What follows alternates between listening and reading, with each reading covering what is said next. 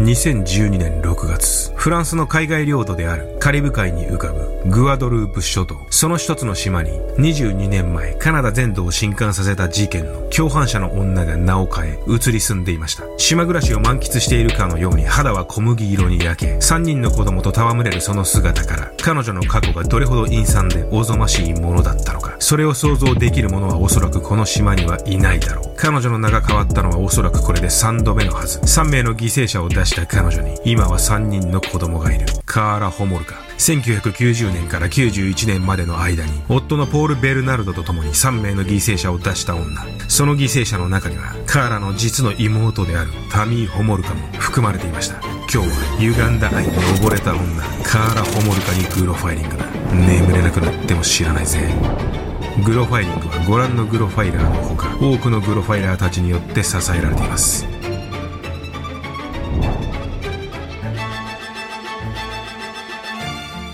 さて今日はカーラ・ホモルカです実はカーラ・ホモルカは以前に一度グロファイリングで扱っている題材になります。もっとも例によって原型を全く残さないリメイク具合になっていますので、過去の動画を知るグロファイラーでも十分に見応えはあるかと思います。カーラ・ホモルカを語る上で、パートナーのポール・ベルナルドの存在は欠かせません。カーラはベルナルドに浸水し、のめり込み、取り込まれ、彼のためだけに全てを行いました。カーラとベルナルドはバービーとケンのような外見は完璧なカップルでした。この写真からわかるように、二人は外見だけはとても美しいカップルだったのです。しかしその裏の顔は、自分たちが起こしたおぞましいその行為を娯楽として楽しむ悪魔のようなものだったのです。まずは二人の絶頂期である結婚式当日の様子から見てみましょう。1991年6月29日、カーラとベルナルドは多くの参列者に囲まれ、人生で最高の一日を過ごしていました。参列者は人形のようなカーラの花嫁姿に息を飲み、賞賛のため息を漏らし、誰もが二人を祝福していました。馬車から降りるカーラの右腕を支えるベルナルド。その刹那、下を向いたカーラの眉間に一瞬だけシワが寄りました。痛みを我慢するカーラ。昨日、ベルナルドに殴られ、あざになっている箇所、腕の裏側でよかった。そんなことを考えていたカーラの耳元で、ベルナルドはくぐもった声でこう囁きました。この恨みは一生忘れないからな。多額の費用をかけて、なんとか6月中に挙げられたこの結婚式。旗から見れば豪華なジューンブライドですが、ベルナルドは満足してはいませんでした。カーラの両親が結婚式の費用をもっと出してくれれば、より豪華な式ができたの。カーラとベルナルドの二人の生活は、この結婚式の時点で、二つの意味で、もはや後戻りができないものになっていました。一つは式を挙げたことにより、二人が正式な夫婦になったこと。そしてもう一つは、二人がすでにこの時点で、2名の犠牲者を出していたということ。二人にはもはや、逃げ道はなかったのです。結婚式が終わり、二人が新婚旅行先のホノルルに向けて、上空3万9000フィートにいるとき、結婚式場から20キロほど離れたギブソン湖で、コンクリートの塊が発見されました。発見されたコンクリートの塊は全部で5つ、まるで運ぶのを途中で諦めたかのように、湖の浅瀬に放置されたそのコンクリートの塊には、人間のものと思われる腕や足、腰などがバラバラにされた状態で詰まっていました。そう、この犠牲者こそ、カーラとベルナルドの結婚式の2週間前に殺害された、二人目の犠牲者である、レズリー・マハフィーだったのです。1991年6月15日、カーラとベルナルドの結婚式の2週間前。その日、14歳のレズリー・マハフィーは、交通事故で亡くなった友人の追悼式のため、夜遅くまで外出していました。森の中でひっそりと行われた追悼式が終わり、友人に電話をかけるために公衆電話に向かったレズリー。辺りは薄暗く、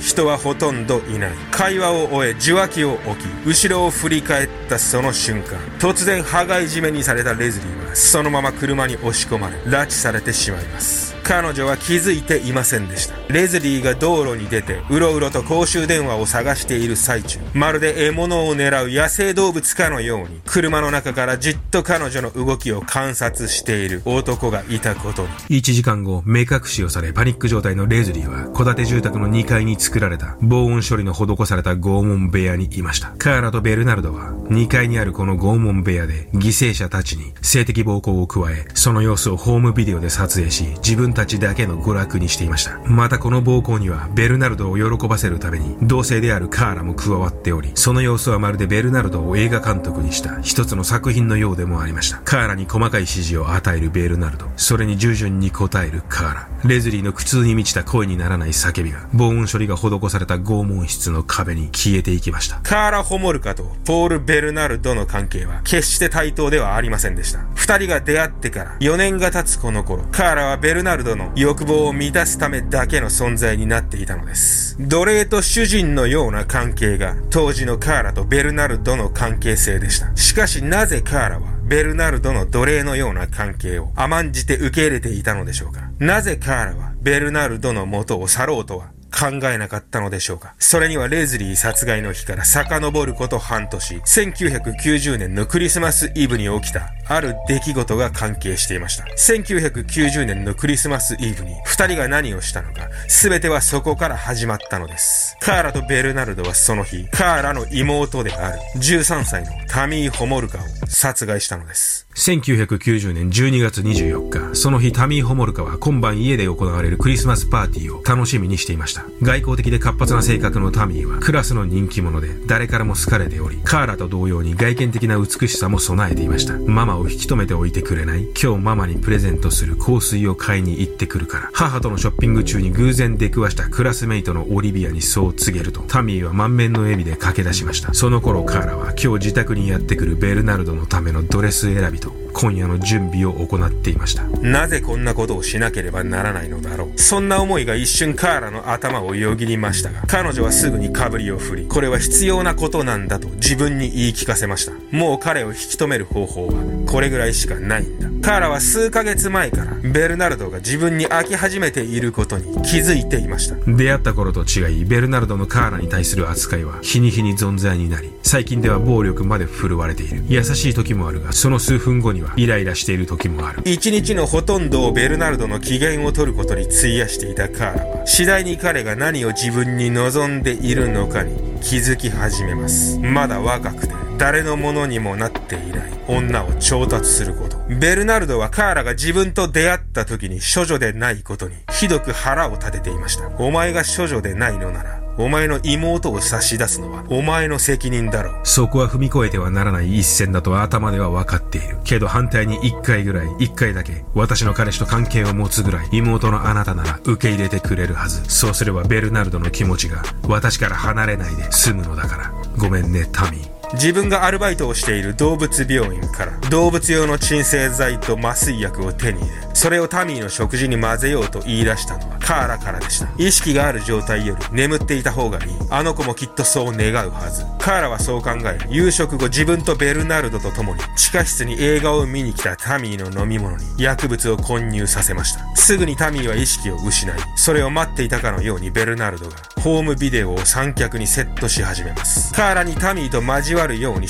示を出し、自らもそれに参加するベルナルド。この時1階では、カーラの両親と真ん中の妹がクリスマスパーティーの余韻を楽しんでいました。と突然カーラが覚醒し、嘔吐し始めました。必死になって背中をさすり、解放するカーラ。せっかくの楽しみに水を刺され、早く掃除しろと言わんばかりの顔で、無然とするベルナルド。しかしタミーは目を覚まさない。二人は救急車を呼び、タミーはそのそのまま入院することになります。この時カーラとベルナルドは自分たちがタミーに行っていたことはもちろん、飲ませた薬のことについても、救急隊員には何も話していません。翌日タミーが病院で死亡しました。死因は嘔吐物を喉に詰まらせたことによる窒息死。二人は動揺しました。カーラは深い悲しみに暮れ、ベルナルドもタミーの葬儀後数週間はおとなしくしていました。しかし同時に妹タミーの死は、カーラとベルナルドの二人だけが知る特別な秘密となり、その絆をより一層強いものにしたのも事実です。後戻りはもうできない。多くの連続殺人犯たちと同じように、カーラもこの妹の死という高すぎる障壁を越えたことにより、振り切れてしまったのです。毒を食らわばさらまで、地獄の果てまでベルナルドと共に行こう。そしてカーラとベルナルドはその2週間後、レズリーを拉致し、殺害するのです。自らの魂だけでなく、妹までベルナルドに捧げてしまったカーラですが、彼女は妹ために恨みがあったわけではありません。むしろカーラたち三姉妹は仲の良い姉妹でしたした。カーラがベルナルドに出会うまで、そしてポール・ベルナルドという男の過去を見てみましょう。カーラ・ホモルカは1970年5月4日にカナダ・オンタリオ州郊外の工業地帯で生まれました。当時のチェコスロバキアからの亡命者である父カレルの収入は低く、一家は町の外れに広がる貧困地帯であるトレーラーパークに住んでいました。最も父カレルがショッピングモールの外れでいかがわしい絵画を売るようになると皮肉にも一家の生活は安定し、一家は町の北側にある一戸建ての住宅に移り住むようになります。カーラの幼少期に両親からの虐待や両親の不仲から来る環境の劣悪さは確認できません。ホモルカ家のカーラを長女とした三姉妹はとても仲が良く、カーラも妹たちのことを何かにつけ気にかけ、面倒を見ていたと言います。カーラは学校ではそのルックスの良さゆえに人気者であり、性格も良く、とりわけ彼女のファッションセンスには目を見張るものがありました。生徒や教師からも好かれ、動物をこよなく愛する優しい少女。友達が雲やハエを殺そうとしただけで真剣に怒り、命の大切さを説く。それがポール・ベルナルドに出会うまでのカーラ・ホモルカという少女でした。このように心優しい彼女ですが、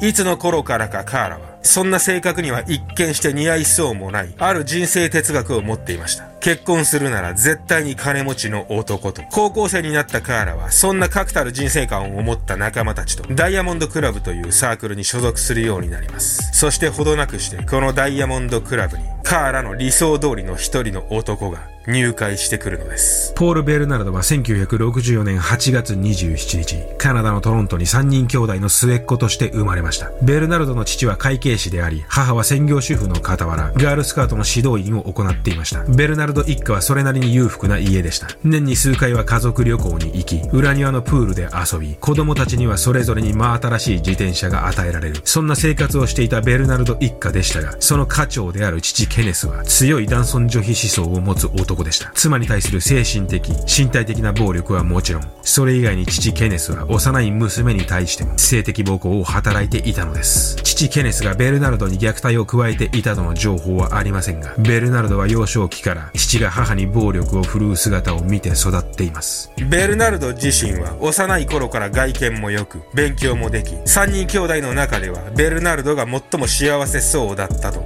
ベルナルドの古くからの友人は話します。しかし高校に進学すると、ベルナルドは父と同じように、女性に対して傲慢で、威圧的な態度をとるようになります。まずは母の作る食事の内容や、身の回りの世話に対して文句を言い始め、それは次第に姉に対する暴言に変わっていきました。そしてその女性に対する高圧的で支配的な態度は家庭の外でも見受けられるようになっていったのです。スカーボロの強姦魔、ポール・ベルナルドが高校生の時、数年間にわたりスカーボロ地区を震撼させたこの事件。夜帰宅途中の少女に背後から近づきナイフを見せ、そのまま連れ去り強姦をする。スカーボロの強姦魔の正確な被害者数は不明ですが、少なくとも10名以上がこの強姦魔の犠牲になっています。そう。スカーボロの強姦魔はポール・ベルナルドだったのです。ベルナルドは高校に進学すると、その底知れぬ性欲を満たすために、夜な夜な獲物を求め街をさまよっていたのです。当時スカーボロの強姦魔については、警察に様々な情報が寄せられ、そこからモンタージュ写真が作成され、ベルナルドも参考人として警察から事情聴取を受けていましたが、犯人逮捕には至っていませんでした。ベルナルドが大学に進学する頃には、彼の性欲は歪な形にねじ曲がり、ベルナルドはアブノーマルな方法で自身の抑えきれない性欲を満たすことに没頭するようになります。どんな時でも自分に従順な女が欲しい。また彼は大学時代から盗品の密売も始めています。空き巣をし盗んだものを売りさばく。ベルナルドはカーラの前では善と有望な会計士を名乗っていましたが、実際には彼に会計士の資格はなく、会計士事務所でアルバイトをしていただけであり、その職場も数ヶ月で退職しています。そしてベルナルド23歳の時、友人の誘いにより、彼はダイヤモンドクラブに入会するのです。ダイヤモンドクラブで知り合ったカーラとベルナルドは、数時間の会話でお互いに夢中になり、すぐに親密な関係になります。17歳のカーラと23歳のベルナルド。ベルナルドがカーラの心を支配し、夢中にさせるのに、多くの時間は必要ありませんでした。こういう人が絶対に成功するのよ。今の一番の夢は、ベルナルドと結婚して、週に2回以上デートをすること。ベルナルドと知り合ってからのカーラは、その日以降、年上の会計士の彼氏の話しかしなくなったと言います。彼と出会ってから世界の全てが変わった。私が探し求めていたのはベルナルドのような完璧な男だったのよと。ベルナルドはカーラの中ではおとぎ話の世界に登場する白馬の騎士だったのです。他方ベルナルドは満足そうな笑みを浮かべ、カーラの心を支配していきました。まるで真っ青なキャンパスに落としたインクのように、ベルナルドの狂気は一瞬にしてカーラをどす黒く染め上げてしまったのです。動物好きのカーラが獣医をを目指し働いていた動物病院でのアルバイト代は全てベルナルドとの電話代に消えていき、ベルナルドの気分で場所を選ばず快楽を求められ、暴力を振るわれる。そしてベルナルドと出会って3年も経つと、カーラに飽きてきたベルナルドは、お前はなぜ少女じゃなかったんだと彼女に詰め寄るようになります。お前の代わりにお前の妹を紹介しろ。そしてタミーが亡くなった1990年のクリスマスイブを迎えるのです。1991年に2人が結婚式を挙げてから10ヶ月後の1992年4月、2人は15歳のクリスティン・フレンチを拉致します。学校からの帰宅途中、地図を片手に道を尋ねてきたカーラに道を教えている最中、突然背後からナイフで脅され、車に連れ込まれたクリスティン。そしてここからクリスティンは13日間にも及ぶ地獄の拷問を受けることになるのです。二人は以前に撮影したレズリーのビデオをクリスティンに見せることで、彼女に自分に近い将来確実に起こり得るであろう未来を認識させました。必死に2人の要求に応え、なんとか助かろうとするクリスティン。しかし彼女には、拉致された時点から目隠しがされていなかったのです。その事実は、これからクリスティンを待ち受ける最悪の結果を物語っていました。4月30日の朝、変わり果てたクリスティンが排水用から発見されました。全裸状態で髪の毛をバッサリと切られていたクリスティンは、発見直後はかろうじて息がある状態でしたが、搬送先の病院で死亡。警察はすぐにマスコミに情報を流し、事件はトップニュースで扱われました。3人目の犠牲者を出したカーラとベルナルドでしたが、この頃ベルナルドのカーラに対する暴力は日増しに激しくなり、今や彼女はベルナルドの絶対的支配下にありました。1993 3年1月、懐中電灯で目玉が落ちるほど、ベルナルドに顔面を強く殴られたカーラは命の危険を感じ、家を飛び出します。このままでは私が殺されてしまう。カーラはそのまま実家に戻り、事の顛末を両親に説明し、驚いた両親はすぐに警察に通報します。カーラが両親の前に現れた時、彼女の精神は崩壊寸前だったと言います。翌日ベルナルドはカーラに対する傷害容疑で起訴されますが、前科のないベルナルドはしばらくすると保釈金を払い、釈放されてしまいます。しかし運命は決してベルナルドを許しませんでした。2年前に被害者から採取したスカーボロの強姦魔のものと思われる DNA とベルナルドの DNA が一致したのです。警察はカーラから事情聴取を行い、カーラは全てを打ち明けます。カーラの証言では、ベルナルドは夜になると犠牲者の服をカーラに着せ、その真似をしながら関係を持つことを好んだと言います。2月、警察はポール・ベルナルドを逮捕します。その後10週間かけて警察は2人が住んでいた家の家宅捜索を徹底的に行いました。1993年5月、ベルナルドは第1級殺人、誘拐、監禁、過重暴行の容疑で起訴され、全ての訴因で有罪判決を受け、2000年には終身刑が確定します。カーラもレズリーとクリスティンに対する古殺の容疑で起訴されましたが、警察に協力を惜しまず情報提供をしたこと、公正が可能だと考えられることを理由として、カーラには懲役12年の刑が下されました。収監されたカーラは後に控えるベルナルドの大切な検察側の証人とされていたため、独房内でも特別待遇を受けていたといいます。ミッキーマウスのポスターを壁に貼り、ベッドのシーツをキャラクターものに変更し、テレビを自由に見ることや、ぬいぐるみの差し入れさえも強化されました。カーラは自分の容姿をことさらに気にし、ダイエットをし、ネイルの手入れはもちろん、部分的に髪の脱色も行っていました。自分を変えようとしているの。新しく生まれ変わって、ベルナルドに出会う前の自分に戻りたいの。カーラはそう話したと言います。2005年、カーラ・ホモルカが出所しました。出所後彼女はケベック州に住み、結婚して男の子を出産しています。2007年、カナダのマスコミは、カーラがリアンティールと名を変え、夫と共にカリブ海に浮かぶアンティル諸島に移住したと報じました。そして2012年、ジャーナリストのポーラ・トッドは、カーラがさらに名前を変え、夫と3人の子供と共にカリブ海に浮かぶグアドループ諸島でリアンヌ・ボルドレとして暮らしていることを発見しました。いかがでしたでしょうか？以前に扱ったムーアズ殺人事件のマイラ・ヒンドリーと大いに重なる点もあったかと思います。まあやはりカップルキラーというのは女性の方が純粋であればあるほど悪に染まりやすいという傾向があります。あとはまあ女性の有名なシリアルキラーメアリー・ベルもそうですけども釈放されて普通に子供を作ってというのが多いですね。以前に扱ったシルビア・ライケンス事件のガートルード彼女も釈放されてましたね確かはい今日はこんな感じでしょうかさっきちょっと一瞬ねグロファイリングの新しいアシスタントソゼが出てきたと思いますけどもまあまだ生後半年ぐらいなんでおいおいグロファイリングに出していければなと思いますはい、えー、あとですね、最近あのコメントで YouTube のコメントで多いのが、あのメンバーシップどうやって入るんですかっていうコメントが結構多いです。でですね、あの YouTube のメンバーシップはね、あのスマホ、iPhone、えっ、ー、と、アンドロ、スマホ、iPhone、えー、Android からは、あの、入れないんです。正確にはスマホのアプリ経由だと入れないっていう感じなんですけども、まあスマホから入れないっていうことにしておいた方がスッキリすると思うんで、あの、ブラウザ経由だったらね、入れるんで、えー、なのでね、パソコンで一度 YouTube を開いて、プロファイリングの動画を見て、で、動画のすぐ下、あの、ここら辺、こっちからわかんないけど、メンバーになるボタンがあると思いますんで、まあ、そこをポチッとすれば案内が出てきますので、そこから加入することができます。今回はね、あれ、ベルナルド、めちゃくちゃ噛んだよ。ポプコフ、ミハイル・ポプコフっていうのを前にね、ロシアのシリアルキラーでやったんだけど、うん、ポプコフ以来噛んだかな。ベルナルド。ベルナルド。まあ、ここだと普通に言えるんだけどね。ベルナルド。なんか前後にね、あの言葉が入ると、ベルナルドって急に言えなくなる。まあそんな感じ。じゃあ今日はこの辺に。いやそうだそう、忘れてた。最近急激に登録者が伸びたんで、知らないグロファイラーもいるから、ちょっと宣伝させてもらおうかなと思って。実はね、グロファイリングの方で、あの T シャツなんかをね、出したりしてるんですよ。まあこんな感じで。今出てるのは、半袖 T シャツで、まあ3枚。まあ3種類ね、あるんで、まあこれから暖かくなってきたんで、T シャツ着る機会が多くなると思う。ます。まだ購入してないグローバル。在庫も少しはありますんで、ぜひ購入してみてください。概要欄にグロファイリングオンラインの URL を貼っておきますんで、そこからの T シャツとかステッカーとか出しても購入することができます。ぜひご購入ください。買ってね。じゃあ今日は。